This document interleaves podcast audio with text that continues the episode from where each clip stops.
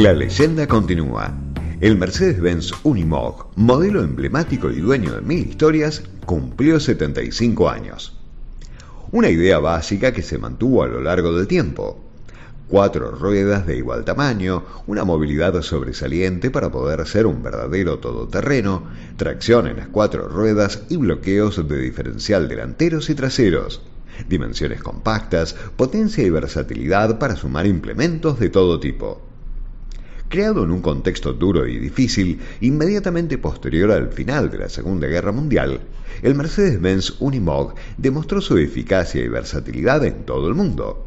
Y con más de 380.000 unidades producidas y 75 años de historia, lo convirtieron desde hace mucho tiempo en una de las pocas leyendas vivientes en el mundo automotriz. El creador fue Albert Friedrich, quien en el otoño de 1945 pensó el diseño de un vehículo agrícola. Compasado en la industria, fue ex director de Daimler-Benz Aero Engine Construction y en ese entonces era socio de investigación y desarrollo de la empresa Erhard Son en Schwabisch Gmünd. Fue quien llevó adelante la producción en serie del vehículo conocido como Universal Motor Gedat traducido como herramienta y abreviado como Unimog. Así comenzó a fabricarse en 1948 en los talleres de Beringer Bros. Engineering Company, y a medida que la demanda de producción creció, fue necesaria una inversión a largo plazo. Entonces, Daimler-Benz se hizo cargo del negocio de Unimog en otoño de 1950. La nueva planta en Gaggenau comenzó a fabricar el Unimog el 3 de junio de 1951. A partir de mayo de 1953, el Unimog lució con orgullo la estrella de Mercedes y dos años más tarde, también en mayo, salió de la línea de montaje el primer Unimog de la gama de productos 404. Su chasis, que proporcionó una movilidad todoterreno excepcional, se fabricó hasta 1980 y se suministró a muchos países de todo el mundo.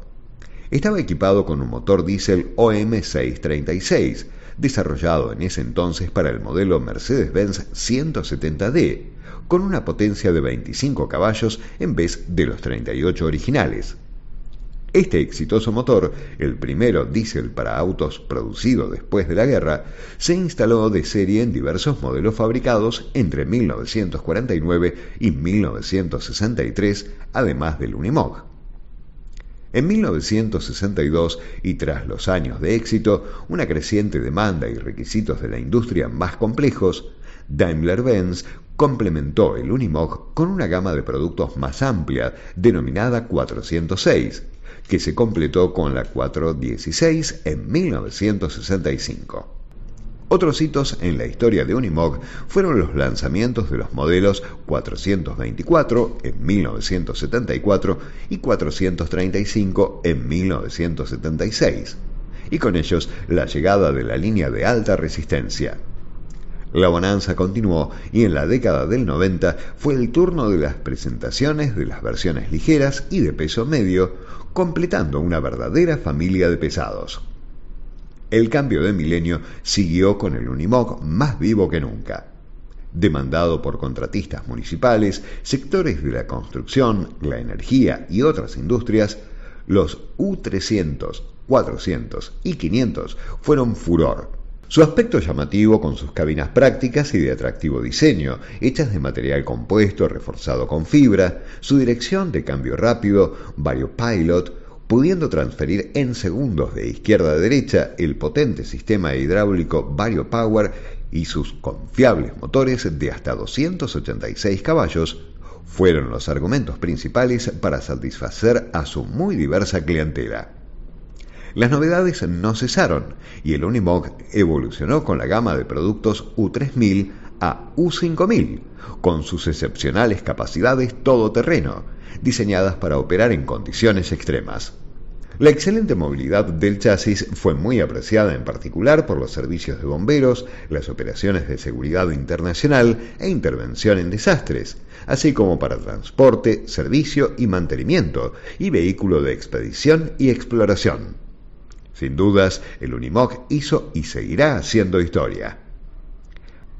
Los lectores europeos de la revista especializada Off-Road eligieron al Mercedes-Benz Unimog como vehículo todoterreno del año, y el llamado Universal Motor Geralt ganó el primer lugar en la categoría de vehículos especiales por decimoséptima vez consecutiva. En esta oportunidad votaron 39.211 personas y los lectores eligieron en 13 categorías distintas. El premio tiene una larga tradición, ya que hace 39 años que los lectores de la publicación de Múnich votaron por primera vez por el vehículo todoterreno más popular.